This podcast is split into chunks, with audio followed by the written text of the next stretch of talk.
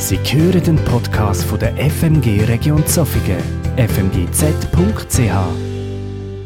Ein Thema beherrscht seit Wochen die Medien, man kann ihm fast nicht mehr ausweichen und der ein oder andere wird es fast nicht mehr hören können. Es ist die Corona-Krise.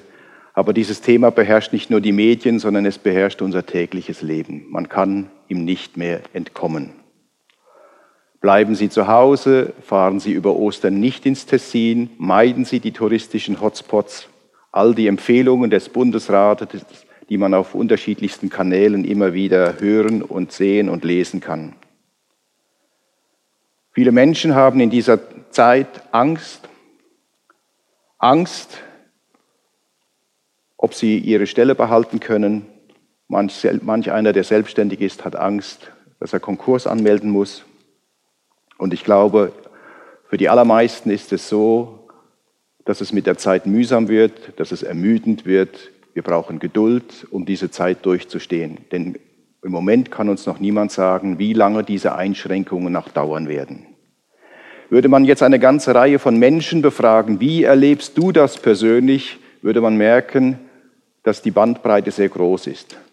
Ich kann mir vorstellen, es gibt Menschen auf der einen Seite, die abgesehen von den privaten Einschränkungen nicht sehr viel merken. Die gehen vielleicht nach wie vor zur Arbeit, erledigen dort ihren Job, ihre Arbeitsstelle ist gesichert. Dann sind andere dort, denen hat man Homeoffice verordnet, die arbeiten von zu Hause aus, sie mussten sich einen Arbeitsplatz einrichten, müssen den Tag jetzt selbst strukturieren und bekommen im Laufe des Tages auch jedes Geräusch aus der Wohnung mit. Sie hören jedes Wort, was die Mutter zu den Kindern sagt und merken, wie herausfordernd das sein kann. Und dann sind solche, die zu einer Risikogruppe gehören, die vielleicht irgendeine Infektion sich eingefangen haben, die selbst infiziert sind mit dem Coronavirus, die unter Quarantäne stehen und natürlich auch alle die, die im Spital sind jetzt. Manch einer hat jetzt Kurzarbeit und fragt sich, wie lange wird das dauern? Wird meine Firma das überleben? Wie geht das weiter? Wie gehen die Menschen mit solchen Herausforderungen um? Mit einem solchen Stress, der doch über längere Zeit andauert, und zwar plus minus für die ganze Gesellschaft. Und ich kann mir vorstellen, die Reaktionen bewegen sich von der einen Seite, dass Menschen überfordert sind, dass sie merken, ich habe fast nicht mehr die Kraft, damit sinnvoll umzugehen. Ich verkrafte das fast nicht mehr. Die merken, wie die eigene Seele, die Psyche instabil wird. Und auf der anderen Seite sind solche, hey, ist doch nicht so schlimm. Äh, das Leben geht weiter, wir haben alle genug zu essen und zu trinken, ich habe das im Griff, ich stehe wie drüber. Ich kann mir aber vorstellen, dass manch einer sich in diesen Tagen von einer ganz neuen Seite kennenlernt. Durch die äußeren Umstände merkt er, dass seine Seele anders darauf reagiert. Das Thema der heutigen Predigt ist Gnade zwischen Scheitern und Triumphalismus. Und ich möchte dieses Thema im ersten Teil illustrieren anhand des Sterbens Jesu am Kreuz, woran wir, was wir uns an Karfreitag immer wieder vergegenwärtigen. In einem zweiten Teil wollen wir uns Gedanken darüber machen, was heißt dieses Spannungsfeld von Scheitern und Triumphalismus bezogen auf unser eigenes Leben. Ich lese einen Text aus Lukas 23 vom Vers 32 an. Da heißt es, es wurden auch noch zwei andere Männer zusammen mit Jesus abgeführt, zwei Verbrecher, die ebenfalls am Kreuz hingerichtet werden sollten. Und als sie an den Ort kamen, der den Namen Schädel trug, schlugen sie dort Jesus und die Verbrecher ans Kreuz, den einen rechts und den anderen links von ihm. Da sagte Jesus, Vater, vergib ihnen, denn sie wissen nicht, was sie da tun. Dann teilten sie seine Kleider auf und verlosten sie unter sich. Die Volksmenge stand da und schaute zu. Doch die Anführer des Volkes trieben ihren Spott. Sie sagten, anderen Leuten hat er geholfen, dann soll er sich doch auch selbst helfen, wenn er wirklich der von Gott gesandte Messias ist, der Auserwählte. Auch die Soldaten verspotteten Jesus. Sie traten an ihn heran, um ihm Essig zu bringen. Dabei sagten sie, wenn du der König der Juden bist, dann rette dich doch selbst. Oben am Kreuz hatten sie eine Inschrift angebracht. Dieser ist der König der Juden. Einer von den beiden Verbrechern, die auch an ein Kreuz gehängt worden waren, stieß Lästerungen gegen ihn aus und sagte, bist du nicht der Messias? Dann rette dich selbst und uns auch. Doch der andere wies ihn zurecht und sagte, hast du immer noch keine Ehrfurcht vor Gott? Du bist doch in derselben Situation genauso dem Tod geweiht. Uns trifft dieses Urteil zurecht, denn wir bekommen nur das heimgezahlt, was, für unsere, was wir für unsere Straftaten verdienen. Doch dieser Mann hat nichts Gesetzwidriges getan. Dann sagte er, Jesus, denk an mich, wenn du deine Königsherrschaft antrittst. Da antwortete Jesus ihm, ich versichere dir, noch heute wirst du zusammen mit mir im Paradies sein. Es war inzwischen schon Mittag geworden, ungefähr 12 Uhr. Da überzog eine Finsternis das ganze Land bis etwa um drei Uhr am Nachmittag. Die Sonne verfinsterte sich und der große Vorhang im Tempel zerriss in der Mitte. Da rief Jesus mit lauter Stimme, Vater, ich übergebe meinen Geist in deine Hände.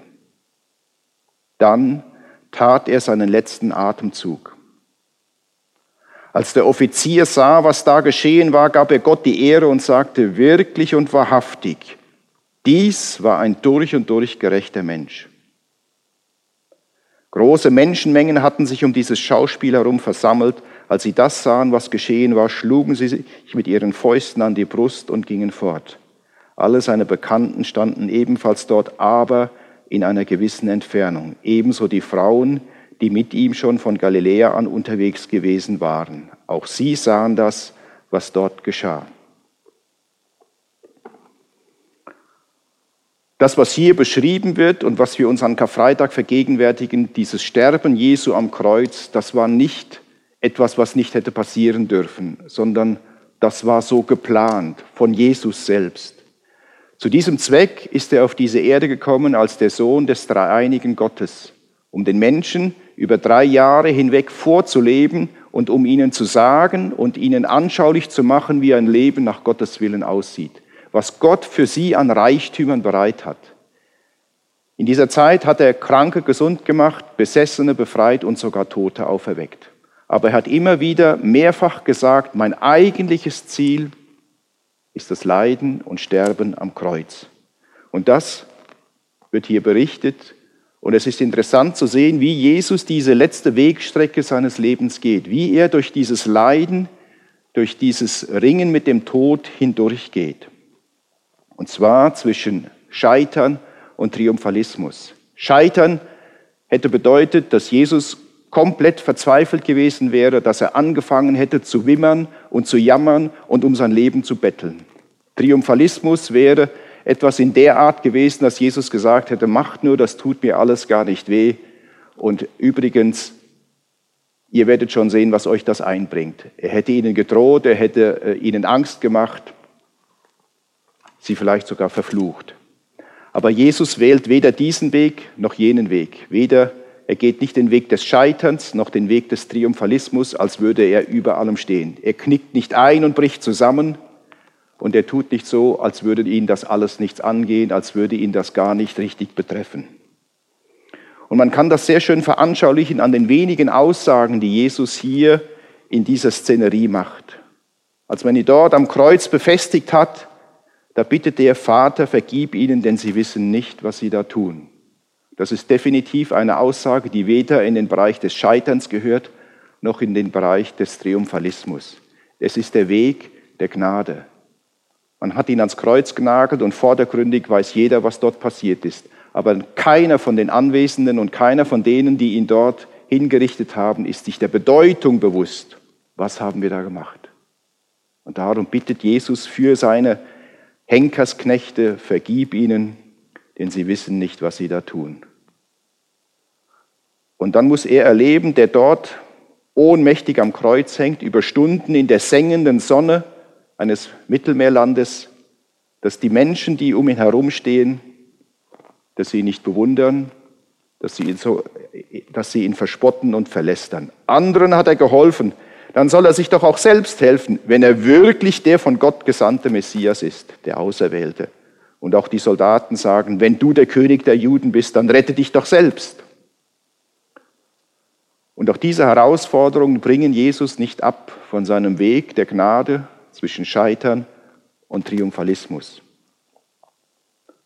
Furchtbar, was er dort ertragen muss. Die Kreuzigung war eine der brutalsten Hinrichtungen der damaligen Zeit. Und es war zugleich eine Hinrichtungsart, wo dem Menschen nicht nur das Leben genommen wurde, sondern auch die Ehre. Und das erleben wir hier. Schande wird über ihn ausgegossen. Man könnte sagen, eimerweise. Und Jesus geht diesen Weg und es kommt kein falsches Wort über seine Lippen. Er trägt die Schmerzen, die zunehmende Schwäche, die Erstickungsanfälle bis zum letzten Atemzug.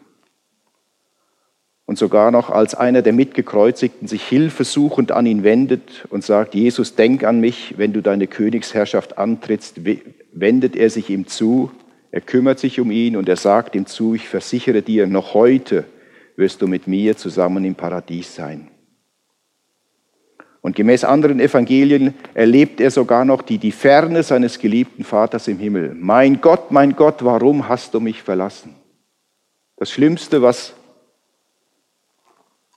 was man sich vorstellen kann. In der brutalsten und schwersten Stunde seines Lebens muss er erfahren, dass der Vater im Himmel ihn im Stich lässt, alleine lässt. Aber auch das steht er durch er knickt nicht ein, er scheitert nicht und es ist auch nichts von Triumphalismus spürbar, sondern man merkt, Jesus hat den ganzen Schmerz und die Gottesferne am eigenen Leib, an der eigenen Seele erfahren und durchlitten. Und dann kommt dann der Moment, wo er sagen kann, Vater, ich übergebe meinen Geist in deine Hände. Dann tat er seinen letzten Atemzug. Und es gibt in zwei Evangelien dieses wunderschöne Detail, dass ein römischer Offizier beobachtet die Art und Weise, wie Jesus stirbt. Es ist davon die Rede, es ist ein Centurio, ein, ein Hauptmann, vielleicht ähnlich wie heute, einer, der über rund 100 Soldaten den Befehl hat. Und er war Berufsoffizier.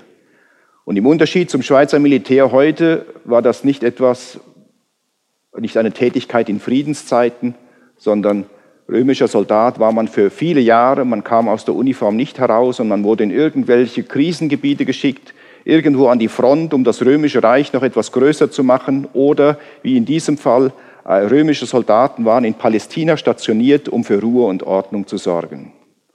Und das war alles andere als banal, denn in Judäa gab es beispielsweise die Zeloten, eine Gruppe jüdischer Männer, die einen riesigen Hass auf die Juden hatten, die sich immer wieder Waffen besorgt haben und guerillaartig römische Soldaten überfallen hatten. Ich gehe davon aus, dass dieser Mann schon die ein oder andere Schlacht erlebt hatte. Ich gehe davon aus, dass er schon manchen Menschen hat sterben sehen. Und vermutlich hat er schon den einen oder anderen selbst getötet mit seinem Schwert oder mit seinem Speer. Wenn damals, wenn man einem Soldaten einen Gefangenen anvertraut hat, und sagt, pass auf den auf, dass der nicht abhaut. Und es ist doch passiert, dass der Gefangene entwichen ist. Dann hat das in vielen Fällen bedeutet, dass der Soldat, der versagt hat, selbst umgebracht wurde. Und dann kann man sich vorstellen, dass die Soldaten mit den Gefangenen nicht sehr zimperlich umgegangen sind. Soldaten, das waren hartgesottene Männer und dieser Centurio mit ziemlicher Sicherheit auch.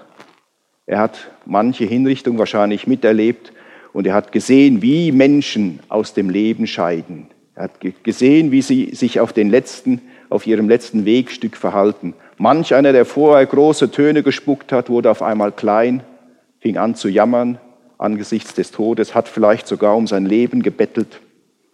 Aber dieser Centurius sieht, dass Jesus einen anderen Weg geht. Und er ist davon so beeindruckt, dass er in der Version von Lukas sagt, wirklich und wahrhaftig, also mit voller Überzeugung, dies war ein durch und durch gerechter Mensch. Und wenn wir das Markus-Evangelium lesen, dann sagt er, dieser Mensch war wirklich Gottes Sohn. Dieser Berufsoffizier, der manchen Menschen hat sterben sehen, ist so beeindruckt von der Art und Weise, wie Jesus aus dem Leben scheidet, dass er diese erstaunliche Erkenntnis hat, dass er zu dieser wunderbaren Überzeugung kommt. Dieser Mann war unschuldig, der war gerecht. Das war Gottes Sohn. So beeindruckt ist er von diesem, vom Sterben Jesu, weil er weder abgleitet in Verzweiflung und Scheitern und weil er sich weder auf der anderen Seite auch nicht in einen Triumphalismus hineinflüchtet. Was heißt das für uns, dieses Spannungsfeld 2020 angesichts der Corona-Krise? Dieses Spannungsfeld zwischen Scheitern und Triumphalismus. Was wir aktuell erleben, ist ein Leben jenseits der Komfortzone. Wir sind unterschiedlich stark gefordert oder vielleicht sogar überfordert.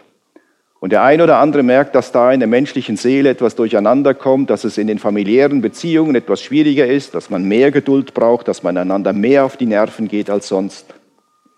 Und hier und da kommen auch mehr menschliche Schwächen ans Licht oder deutlicher als zu anderen Zeiten, wo es uns eigentlich so richtig gut geht.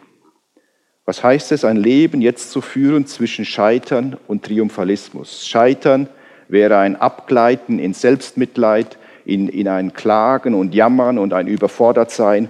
Und Triumphalismus wäre eine Haltung, ja, das ist nicht so schlimm, das haben wir im Griff, ich habe das im Griff und das geht wieder vorbei und das ist nur eine kleine, kurze Episode. Wobei man die eigene Begrenztheit und die eigene Fragilität und auch die Verletzlichkeit völlig ausblendet. Ich möchte das, dieses Spannungsfeld, das Leben in diesem Spannungsfeld veranschaulichen anhand von äh, der Einteilung verschiedener Versuchungen, die die sogenannten Wüstenväter einmal vorgenommen haben. Die Wüstenväter, die lebten so ab dem dritten, vierten Jahrhundert in verschiedenen Ländern des Mittelmeerraumes. Es ist die Zeit, wo die Christen am Anfang noch verfolgt wurden bis ins dritte Jahrhundert hinein. Nicht immer gleich stark und gleich schlimm. Das hing ab von der Haltung des jeweiligen Kaisers oder von den Launen eines regionalen Provinzstatthalters. Aber Anfang des vierten Jahrhunderts endete die Christenverfolgung und 50 Jahre später wurde das Christentum sogar zur Staatsreligion erklärt. Vorher verfolgt und auf einmal war es attraktiv und vorteilhaft, ein Christ zu sein. Das führte dazu, dass Massen in die Kirchen strömten, die Kirchen waren plötzlich voll, es war nicht mehr schwierig, Christ zu sein die Kehrseite der Medaille war aber eine Verweltlichung der Kirche. Nachfolge Jesu wurde je länger, desto oberflächlicher. Und es gab eine ganze Anzahl von Menschen, die das mit Sorge beobachtet haben und die sagten, nein, hier kann und will ich nicht mehr leben. Ein Leben in dieser Gemeinschaft, in dieser Kirche hindert mich daran, Jesus so nachzufolgen, wie er uns das gesagt hat.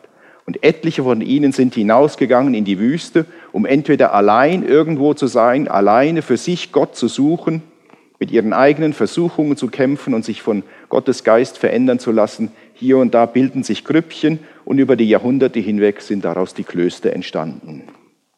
Und wir haben von mehreren Wüstenvätern eine Einteilung von verschiedenen Versuchungen, die wir auf dieser Folie sehen. Und wir sehen hier im unteren Bereich, da geht es in der Mitte, geht es um Habsucht und Geldgier, es geht um Unzucht und sexuelle Sucht, es geht um Völlerei und Fresslust. Das sind zum Teil alte Begriffe, aber das, was damit bezeichnet ist, das kennen wir eigentlich heute noch sehr gut. Der Clou ist, diese Dinge knüpfen an an berechtigten und legitimen Bedürfnissen des Menschen. Jeder Mensch hat das Bedürfnis zu essen und zu trinken. Und solange sich das in einem gesunden Maß bewegt, ist das kein Problem. Aber wenn Essen und Trinken ausartet, wenn Menschen zu viel und immer wieder zu viel essen und trinken, kann das zu einer Sucht führen, zu Völlerei und Fresslust, was sich nicht nur auf der Personenwaage auswirkt, sondern was auch zurückwirkt auf die eigene menschliche Seele.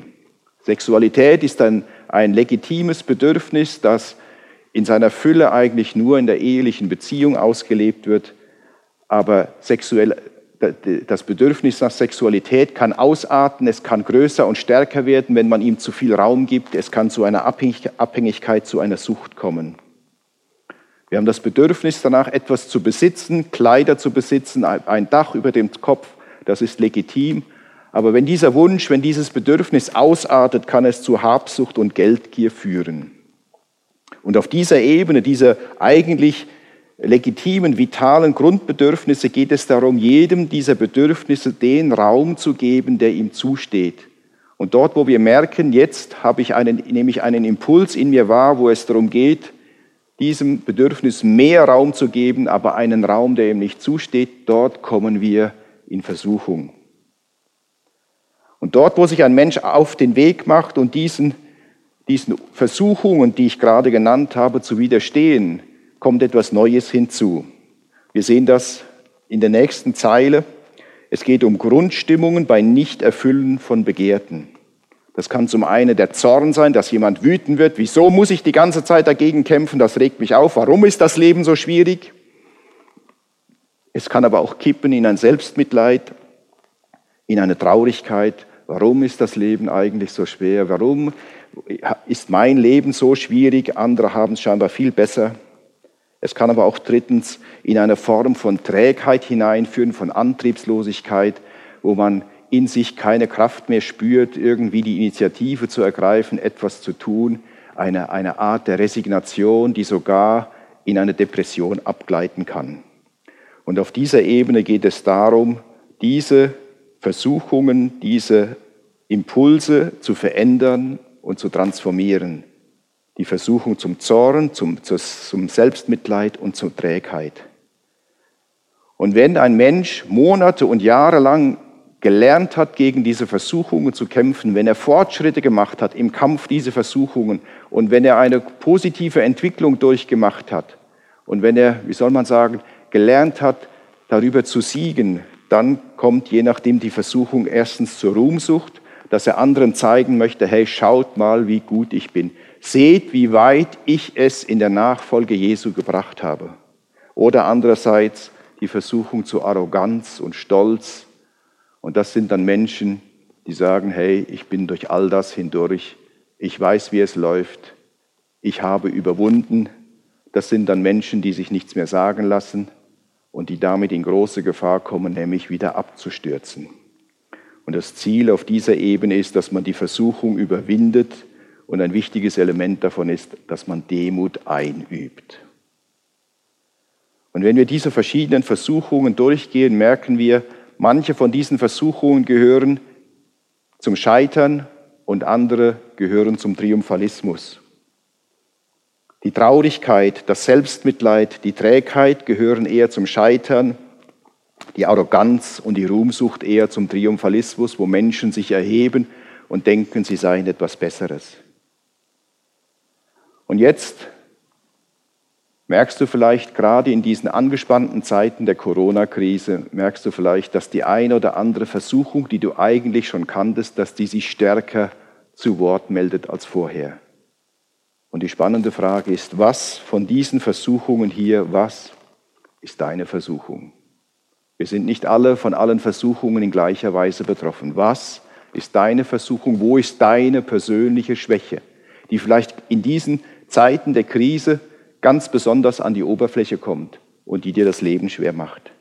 Was ist deine Versuchung? Nimm dir doch Zeit, gerade in diesen Ostertagen, nimm dir Zeit, um hinzusehen, um aufmerksam zu werden für deine eigenen Schwächen und Versuchungen und auch um im Gebet, im Gespräch mit Jesus zu erkennen, was soll ich damit machen? Welchen Weg soll ich gehen? Wie soll ich mein Leben verändern, damit ich mich hier weiterentwickeln kann. Mehr hin zu persönlicher Reife, mehr hin auch zu einer geistlichen Reife. Und wenn du versuchst, diesen unterschiedlichen Versuchungen zu widerstehen, die in der Regel in Gedanken beginnen, die mit Gefühlen, mit Emotionen zu tun haben, aber dann irgendwo in die Tat hineinfließen, dann wirst du merken, ich schaffe das nicht. Ich habe nicht die Kraft dazu, immer zu widerstehen. Ich erleide immer wieder eine Niederlage. Mal gelingt es, mal halbwegs und dann wieder gar nicht. Und dann wirst du merken, dass du Gott brauchst, um im Umgang mit diesen Versuchungen Fortschritte zu machen, um zu überwinden. Und du wirst dich immer und immer wieder an Jesus wenden müssen, um Vergebung bitten für dein Versagen und ihn zu bitten, gib mir die Kraft, zu widerstehen. Und dieser ganze Prozess, in diesem ganzen Prozess geht es darum zu lernen, mehr und mehr zu lernen, was es bedeutet, in Christus zu sein.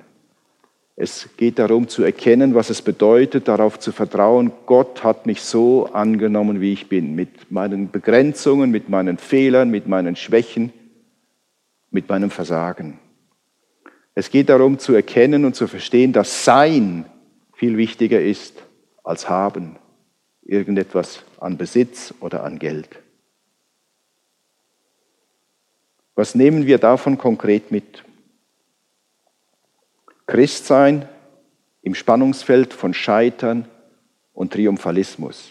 Auf der einen Seite nicht resignieren, sich selbst bemitleiden, in einer Trägheit und Resignation landen, auf der anderen Seite nicht so tun, als würde uns das alles nichts angehen, als hätten wir alles im Griff und wir würden eigentlich drüber stehen, alles kein Problem. Der Weg der Gnade ist ein Weg dazwischen, ein Weg, den nur Jesus uns ermöglicht. Und der Weg der Gnade ist zugleich auch ein Weg der Demut.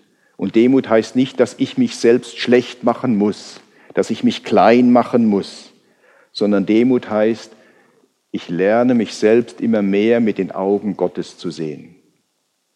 Und er sieht mich als einen kleinen, begrenzten Menschen mit Schwächen, mit Versagen und er nimmt mich trotzdem an. Er sieht aber auch all das Gute in meinem Leben, das, was gelungen ist.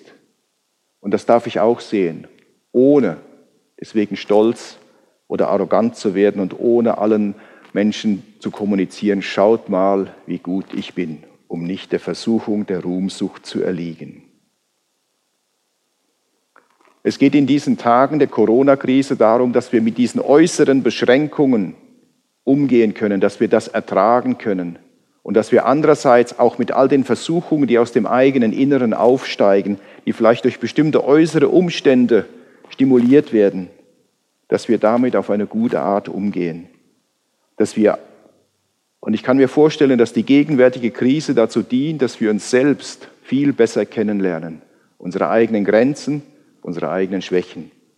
Und die Chance in dieser Krise ist auch, dass wir Jesus besser kennenlernen. Dann, wenn wir immer wieder uns an ihn wenden, uns ihm zuwenden, seine Gnade, seine Vergebung, seinen Zuspruch für uns in Anspruch nehmen. Und je mehr uns das gelingt, umso mehr werden wir frei von uns selbst und von den Begrenzungen, die wir jetzt erfahren und die uns das Leben schwer machen. Umso mehr werden wir frei um auch für andere Menschen da zu sein. Vielleicht diesen oder jenen Menschen anzurufen, der zu einer Risikogruppe gehört, der vielleicht einsam ist, der keine Familie hat. Wie geht es dir? Kann ich etwas für dich tun? Oder verschiedenen Menschen ganz konkret zu helfen im persönlichen Umfeld, in der Nachbarschaft. Einkäufe zu tätigen, für Menschen da sein, soweit das jetzt möglich ist. Und auch da wo wir von Notsituationen in anderen Regionen dieser Welt erfahren. Sei das in einem Flüchtlingslager, sei das in Afrika, wo wir immer wieder Meldungen bekommen, Corona ist doch dort angekommen und das Gesundheitssystem dort ist viel, viel weniger in der Lage, als bei uns damit umzugehen. Und wir wissen, Menschen kommen dort in große Not. Wir können wahrscheinlich nicht dorthin gehen und helfen, aber wir können unser Portemonnaie öffnen wir können eine Überweisung tätigen an Organisationen, die sich dort einsetzen. Gnade zwischen Scheitern und Triumphalismus. Jesus, Jesus hat es vorgelebt und wir sehen es an der Art und Weise, wie er am Kreuz gestorben ist. Und als Menschen, als Christen stehen wir auch in diesem Spannungsfeld zwischen Scheitern, zwischen Resignation, Selbstmitleid, Aufgeben und Triumphalismus. Ich habe alles im Griff, ich brauche keine Hilfe ich stehe über der ganzen Sache. Jesus möchte uns in diesem Spannungsfeld den Weg der Gnade zeigen. Ich bete noch. Jesus Christus, du Sohn des lebendigen Gottes, du bist Mensch geworden und weißt, was es heißt, Mensch zu sein. Hungrig zu sein, durstig, müde. Du weißt, was es heißt, Schmerzen zu haben, Konflikte mit anderen Menschen und du weißt, was es heißt zu sterben. Und wir kommen zu dir in unserer Begrenztheit, in unserer Unvollkommenheit, weil du mit uns zu tun haben willst, weil du dich uns zugewandt hast und weil du durch dein Leiden und Sterben am Kreuz deutlich gemacht hast, wie viel wir dir, wie viel wir dem dreieinigen Gott bedeuten. Und ich bitte dich, dass du uns hilfst, das gerade in diesen Tagen tiefer zu erkennen und zu erfahren damit es uns verändert, damit es unseren Umgang mit äußeren Schwierigkeiten verändert, damit es auch unseren Umgang mit den eigenen Versuchungen verändert. Bitte dich, dass du durch deinen guten Heiligen Geist dein Werk tust in unserem Inneren, dass du uns veränderst und transformierst. Wir uns selbst besser kennenlernen, aber auch dich. Und dadurch viel Heilsames von dir erfahren können. Erbarm dich über die, die jetzt gerade besonders herausgefordert sind. Menschen im Spital, Menschen, die krank sind, die Not leiden, Einsame, Verzweifelte.